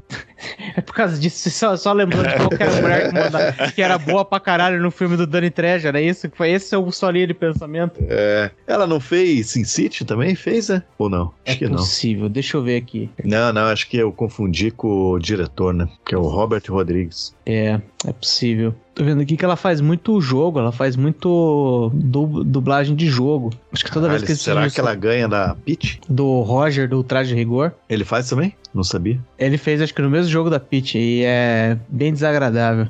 É, aquela, aquela dublagem lá, aquela lá foi pra falar se vocês acham que brasileiro faz dublagem foda. Pera aí que a gente vai dublar Mortal Kombat aqui. O, a do, o do Roger não foi um do um Gears, não é? Um, um dos. Aqueles jogos de tiro, de guerra, que eu não lembro o nome. É muito possível, é muito possível que eu tô falando uma tremenda bobagem. Mas acho que sim.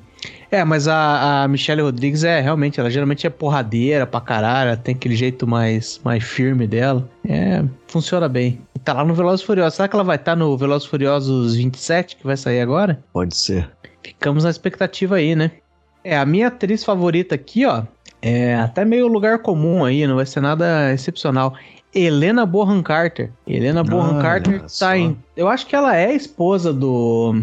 Do cara do Tim Burton lá do diretor, né? Se não, se não é agora, ela foi em algum momento. Deixa eu ver aqui. Conge. É, o cônjuge dela foi o Tim Burton até 2014. Eles foram Essa que casados por faleceu três essa anos. semana, hein? Não. Não faleceu, não. Pelo amor, não fala isso. Ela não faleceu. Não? Ah, Não, assim, não. faleceu uma, uma, uma senhora muito famosa desde sempre, fez vários papéis aí. É, Helena Bonham Carter, ela fez Clube da Luta, hein? Bah! Fez Clube da Luta, ela fez Harry Potter pra quem gosta, ela fez, ela fez muito filme bom, na verdade, por, por ela ter sido casada com o Tim Burton, ela se associou em muito filme daquele jeito esquisito dele, porque ela tem um perfil assim pra, pra atriz um pouco mais excêntrica e tal. Ela fez também no The Crown, ela é irmã da rainha, na, quando a rainha é meia idade ali, de seus 40, porque ela tem 56 anos, então... A minha memória dela é de uma jovenzinha, que é o tempo do Clube da Luta, né? Ela é a Ana É. Furtado do, do Tim Burton, né? É, e ela, ela tem esse perfilzão meio, meio excêntrico, assim, quase que eu tenho a impressão também que toda vez que eu vi um filme dela, é, foi um filme bacana. Inclusive um dos meus favoritos no mundo, que é, chama-se Peixe Grande, eu já falei desse filme aqui, nesse podcast, ela é A Bruxa na Casa.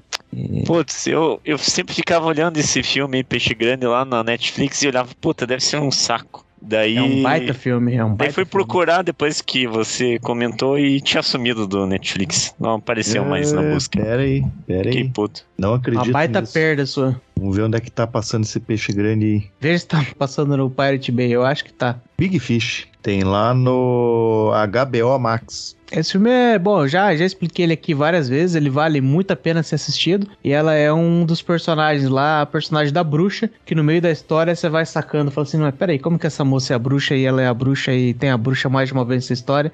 E faz parte do grande mistério do filme, afinal de contas, este senhor do filme está falando a verdade ou está contando apenas lorotas para seu filho e para toda a comunidade em que ele vive? E tá lá Helena Bonham Carter no meio, é um filme do Tim Burton, mas não é um filme do Tim Burton que parece um filme do Tim Burton. É, de vez em quando ele faz um filme pé no chão e esse é um deles. Mas esta senhora aí gosta de deixar as dúvidas, hein? Porque no Clube da Luta você fica pensando: a Marla existe ou ela é só produto da cabeça do, do maluco lá? E um bônus aqui também nesse filme do, do Peixe Grande, tem uma menina de. uma criança nessa, nesse filme que ela aparece, tem um papel bem grande, inclusive, que é ninguém mais, ninguém menos que Miley Cyrus, com 8 anos de idade. Ela está lá quando ela né, era, ainda era uma menina que não tinha experimentado o fabuloso mundo das drogas. Mas acho que Helena Bonham Carter pode ter tido um papel nessa virada. Eita. E o Oscar vai para.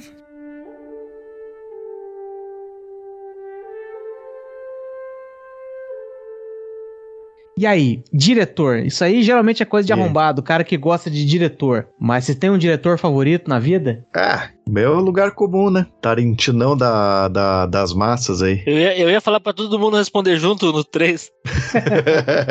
Não te julgo, não te julgo. Eu vou ter que acompanhar o relator Tarantino. Pô, Tarantino é bom pra caramba, mas do Tarantino talvez vai, vai ter divergência agora. Qual é o filme favorito de, de vocês, de Farinhaque e Marcial? o Fiction. De aluguel. Bom É. também, mas é. Pá. E aqui e aquelas coisas ali na meiota, porque eu tenho sentimentos divididos, por exemplo, em relação a é Jack Brown, Jack Brown, né? Jack Brown. Vocês gostam de Jack Brown? É o mais falhado deles, mas já tem a, já tem a pegada do Tarantino lá, né? Já tem aquele negócio dos cortes, da parada ali, mas não, não. Tipo. É legalzinho, vale a pena assistir, mas. Eu não Eu assisti Jack Brown. Ah, então você não é fã de Tarantino coisa nenhuma, rapaz. Levante-se e suma daqui. E eu nunca disse que era fã dele, eu disse que ele era meu favorito. Ah, bom. É. Aí você me, me desmentiu. E você, Panqueiras, qual o seu diretor favorito? Deixa eu ver quem foi o diretor de Escola do Rock aqui.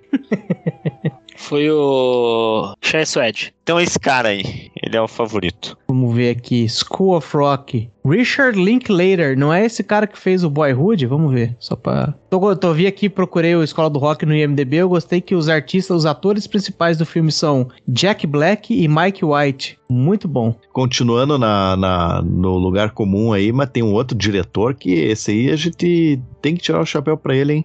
Que é o senhor Stanley Kubrick. Porra, olha a lista de filme do Lazarento. É, o Iluminado, 2001, Odisseia no Espaço, Laranja Mecânica, aquele de olho bem fechado, Nascido para Matar, Doutor Fantástico, é, Berlino eu nunca assisti, Lolita eu acho que eu assisti. Mas bom, foda-se, só esses aí já é, porra, é um melhor que o outro, esses filmes. aí. Verdade, verdade. É, não, o cara, o cara é bom. É, parece meio lugar comum, mas ele realmente, ele realmente é muito bom. Agora, pro, pro meu diretor favorito, eu fiz engenharia reversa. Eu peguei uns. Porque eu, eu queria ser verdadeiro com, para com minha essência. Porque Tarantino, beleza. Todo, ninguém fica feio quando fala que gosta de Tarantino. Ele Pega tá bem. falando com o Tadeu Schmidt aí, porra. Porque.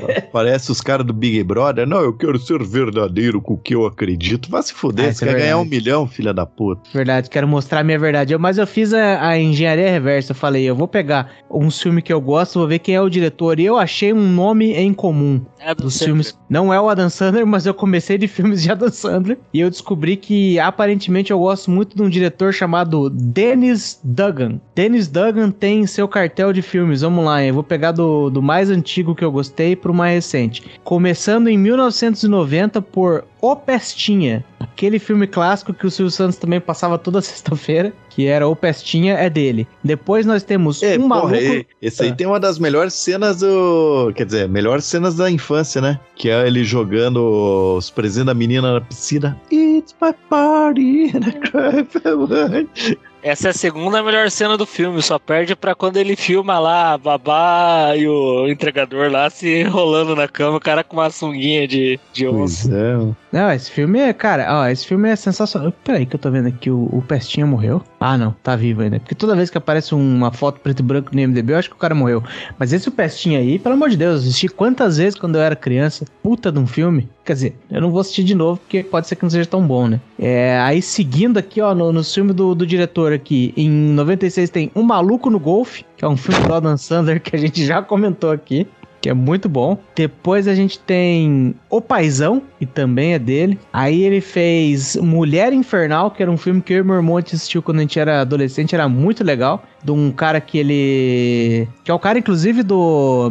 Do American Pie lá, o ator principal lá, o Jason Biggs, que ele se apaixona por uma mulher. Ele e os amigos dele tem uma banda cover de Neil Diamond. E a mulher vem e faz um inferno na vida deles, porque ela é muito mandona e uma fêmea tóxica. Foi muito bom. Depois ele dirigiu Segurança Nacional, que é um filme com o Martin Lawrence, que é, É. muito ruim, mas é muito bom. Um segundo, volta lá no Mulher Infernal, fala pro Punk Williams quem mais tava no elenco.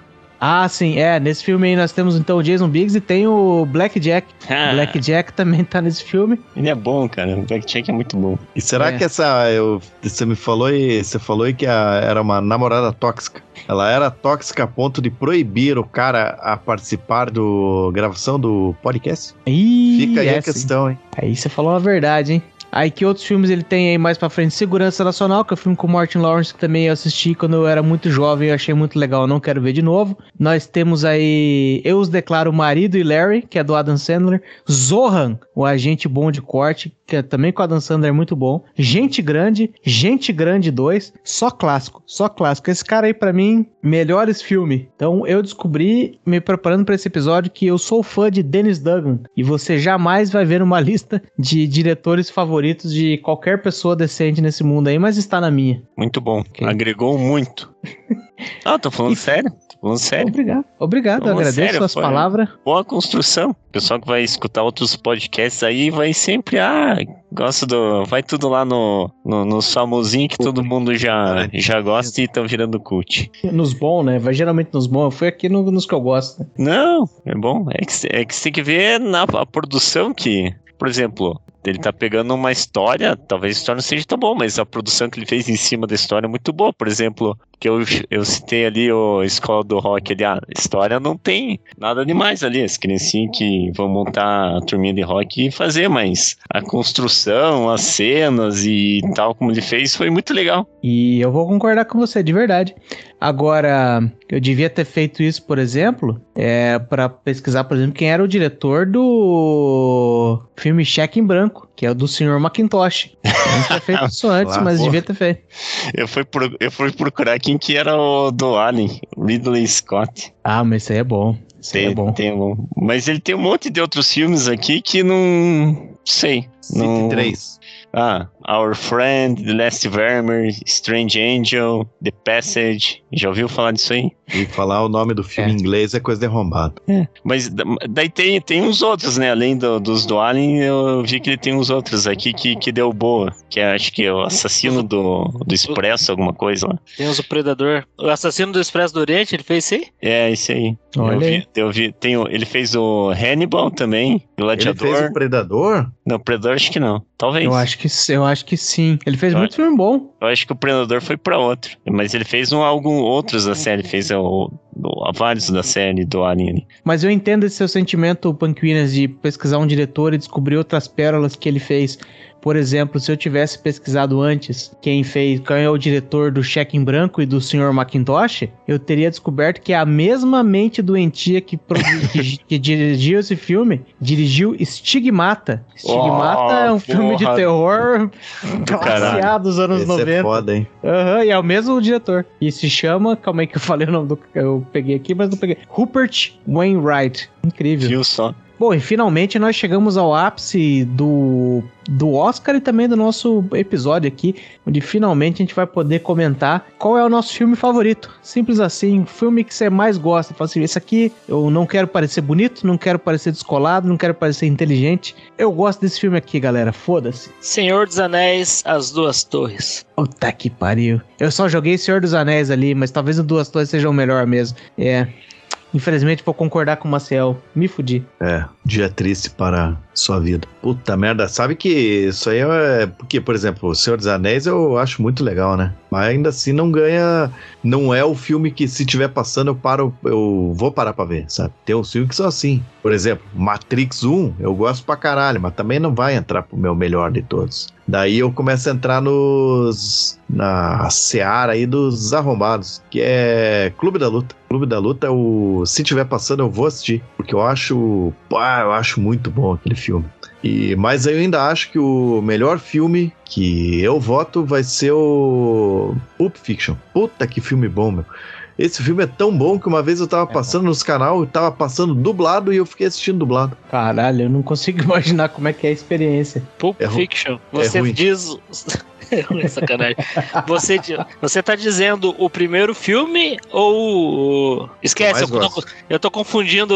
Você falou Pulp Fiction, me veio Kill Bill na cabeça. Eu ia falar merda, desculpa. Ah, tá. É o primeiro Pulp Fiction. Teve muito. Não sei se é a nossa infância, se é a época que a gente assistiu ali e tal, mas a gente pegou uma época de muito filme bom, né? Sim. É, É não verdade. se faz mais filme como antigamente. Não, mas, Ah, isso é ah, mas, isso tem justamente a ver só com a nossa infância, porque, tipo, até hoje eu nunca conheci uma pessoa na vida, mas eu conheci não muitas pessoas também, que fala assim: o filme mais foda que eu já assisti na minha vida inteira é um filme que foi feito antes de eu nascer. Sabe? Um filme que você não viu no cinema, que você não teve alguma experiência. Tipo, não tem ninguém ali da nossa época. Uma criança que nasceu hoje fala, galera, sabe o que curtir pra caralho? Senhor dos Anéis. Não tem. É, não existe isso. A pessoa tem que estar vivendo e um filme vai ter o hype, vai ter os amiguinhos falando, e vai ter a TV, vai ter a internet, os tuiteiros quebrando pau e brigando aqui e ali, se o filme é bom, se o filme é ruim, porque eu nunca vi alguém gostar de um filme que fosse anterior ao tempo de vida da pessoa que está me falando o que está falando. É, mas isso aí que você falou é uma real. A gente viveu numa época aí que tinha muito filme bom, inclusive o filme bom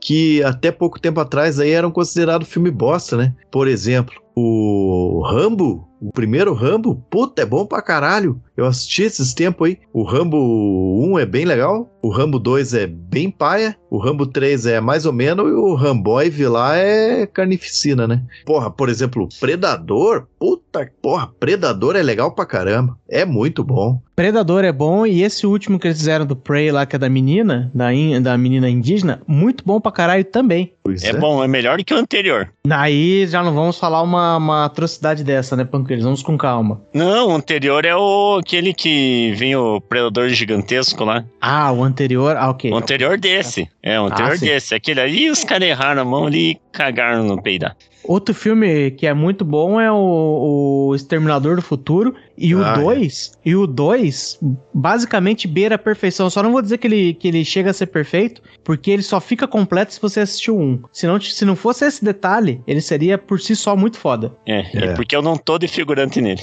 É verdade. Que é? Tá de figurante em algum? Só Não, eu saber? não tô, por isso que não é Não, perfeito. ele tá, o Punk Ah. Willis não fez um filme uma vez? Qual que é o filme que você fez? Figuração lá? É, sé- a série é, chama. oh, puta que merda.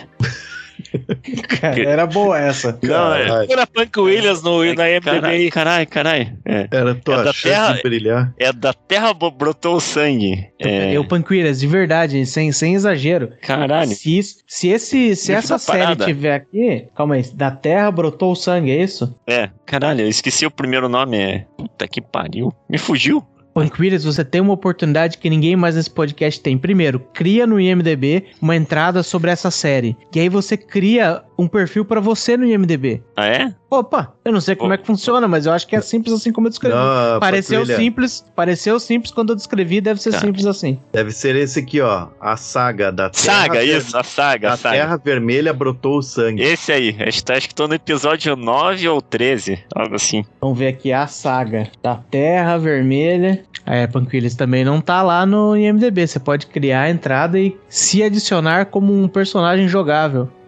Ah, mas não vai dar não, é TV Brasil. É, ninguém respeita. Mas tirando o filme que você participou, Panquilis, qual é o seu filme favorito aí? Ah, eu tô de cara, esses filhos da pi. Falaram todos os filmes que eu gosto. Que eu ia falar que era o que eu, que eu paro pra assistir quando passa várias vezes. É o Predador, que adoro a, a, a, a coisa. O Exterminador, a- todos adoro também. Puta, E o dos, dos Aliens. puta. Daí tem os do Wolverine e o do Senhor dos Anéis, que eu achei legal, e do Star Wars. Sabe que não tem problema é, votar no mesmo, né? Geralmente é assim que o filme ganha o Oscar. Pois É. Várias pessoas votando mesmo. Mas sabe, gente, que eu, eu pesquisei aqui a saga da Terra Vermelha brotou o sangue. Eu pesquisei no Google e aí uma das, das coisas que tem ali é da tvbrasil.ebc.com.br. E aí você vê aqui, ó, tem 14 episódios. E cada episódio, obviamente, tem a sua thumbnail do, do episódio. Quando você navega no site da tvbrasil.ebc.com.br, na página da saga, e você vai indo pelas thumbs, você vai encontrar uma thumb que tem exatamente o Punk Williams. Punk Williams está, et- está eternizado N- em uma tô, thumb. Tá, é você, é você. Aonde? ali. Aonde? Oi? Episódio 3, não é? Episódio? Não, não sou eu ali não, na frente, não. Essa cara de Jacu é você? Não, não, não. Mas é. É de Campo Largo. Errou, como é que você fala? Acertou o ninho e errou o passarinho. Olá, Punk Williams, é você? Eu não tô tentando fazer graça, é você ali. Não, não sou eu no episódio 3, Lazarento. Ô, Punk Williams, em qual episódio e qual minutagem que você aparece? Uma vez eu mandei pro macaco. Eu acho Tá, que é não no macaco, episódio cara. 13, lá por 9 minutos. Tinha, tinha outra parte também, mas eu não, eu não achei. Então, seu filme favorito na vida é a saga. É isso? Isso, isso.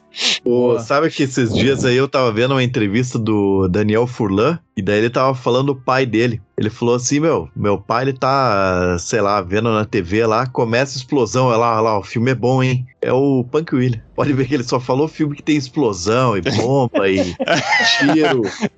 Tá certo, Punk Williams, cada um gosta do que quiser. Você já falou o teu? É, eu, eu, eu falei ali junto com os- o Maciel, eu ia jogar Senhor dos Anéis de uma forma mais genérica, mas eu posso dizer também Homem-Aranha 2. Homem-Aranha 2, se estiver passando 20 vezes, eu assisto ele 20 vezes e é um filme muito bom. E quando eu assisti o Homem-Aranha agora, esse recente aí, do menino que junta vários Homem-Aranha, eu falei, puta merda. Me veio lembranças, deu no cinema com os meus coleguinhas de ensino médio assistindo esse filme. Falei, puta, é o melhor filme de todos os tempos. Mas talvez não, talvez seja o segundo. É. É isso que eu tô falando dos comercial, porque eu ia falar de peixe grande aqui de novo, tava listado aqui, mas eu já falei, então peixe grande, se se estiver passando, eu assisto.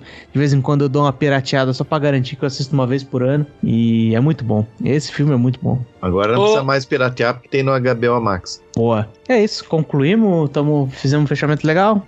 Vou ter que levantar uma. Mas tem que ser rápido, hein? Mande. Eu quero saber uma categoria que eu acabei de inventar aqui. Melhor filme de comédia. Puta merda, pera aí. Aquele que você dá risada pra caralho. Eu vou. Eu, sabe por que, que eu vou falar isso aí? Porque esses dias eu assisti. Assisti Debbie Lloyd, o primeiro lá, com, com o Jim Carrey. Meu, chorei de rir. É foda, é foda. Eu vou dizer o Âncora 2. Muito bom. Eu vou deixar você escolher aí qualquer um dos três do Austin Powers. Se bem que eu acho que o segundo é o melhor.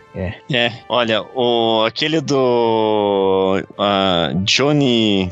É que o, que é com, o- o ator do não é Mr. Mr. Bean, que ele faz o. Johnny Johnny English. English. Johnny English. Meu, eu cagava de, de rir, cara. Eu ria muito, muito. Talvez eu vá trocar o Âncora 2 aqui por diga que não é verdade, mas enfim. Tá entre esses dois aí. Uma menção rosa também ao Família do Bagulho. Bom, bom. Não, menção honrosa, então, a Pantera Cor-de-Rosa lá do Peter Sellers. Filme velho. Ah, Mas no- era, era Mas bom. no, mas no Pantera Cor-de-Rosa tem duas mulheres se beijando gostosamente? Tal.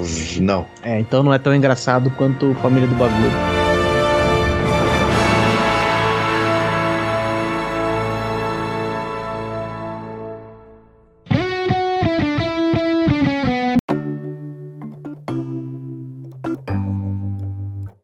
E por hoje é isso. Se você ouviu até aqui, eu espero que tenha gostado. E a gente tá ligado em como funciona o Oscar hoje em dia. Você não se importa muito com ele, mas ali pela época que vai rolar o Oscar ali, você tem uma certa curiosidade. Você vai lá, confere quem tá concorrendo, dá uma olhada em quem ganhou e pode até ser que você vê a lista ali, se interesse em assistir algum dos indicados ali, mas é só. Passa em 5 minutos, você já se dá por satisfeito com esse negócio de Oscar pelo ano e ano que vem tem de novo. E tá tudo certo. Esse negócio de Oscar só foi inventado pra turma da academia se masturbar uns aos outros e dar falsos tapinhas nas costas, mas até nessa falsidade e artificialidade, eu vou dizer que tá tudo bem também. Se você já tem uma certa idade, já deve ter tido experiência suficiente nessa vida para saber que quase tudo nesse mundo é mera formalidade e fingimento.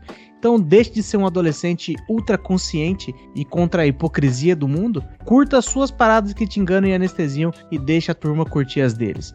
Se é a sua primeira vez ouvindo nosso podcast e gostou dessa bobajada aqui, desde já, muito obrigado. Aproveita aí, aproveita para mandar sua história pra gente no e-mail ouvinte@horadotexugo.com. Nós estamos loucos para ler sua história nos nossos episódios especiais e nós já estamos preparando o próximo aí. Então manda pra gente, escreve sua história de derrota, sua história maluca, aquela história, aquela aventura bizarra que você quer dividir com o mundo. Capricha nos detalhes e deixa que a gente garante seu anonimato aqui e manda pra gente no ouvinte@horadotexugo.com. E não se acanhe. Nos ajude a espalhar a palavra do Texugo. Indica a gente aí para mais 10 amiguinhos para algum dia a gente poder concorrer aos prêmios badaladíssimos da Associação Brasileira de Podcasts. Muito obrigado e até a próxima. Ô, senhor Panquilas, Oi. você tava empurrando um canhão por acaso? Hum, não. Porque tem Mais um respeito. canhão aqui, cara. Tem? Mais respeito com a moça. Caralho. Episódio 9, 28 minutos e 43 segundos. É você ali, cara. A, a resolução não tá muito boa, vai ser você. Episódio 9. Minuto 28, segundo 40. Que quantos minutos? 28 e 40. 140. Deu pra, deu pra ver claramente que não é você ali, mas o cara, tipo, barbudo de longe assim, é cabeludo, barbudo, é você, cara. Eu acho que é o meu amigo, ele é bem parecido comigo. Se ele é meio de longe. Você tem um amigo seu que morava na vizinhança e é muito parecido com você, Pancrilha? tem uma, uma notícia aí sobre seu pai.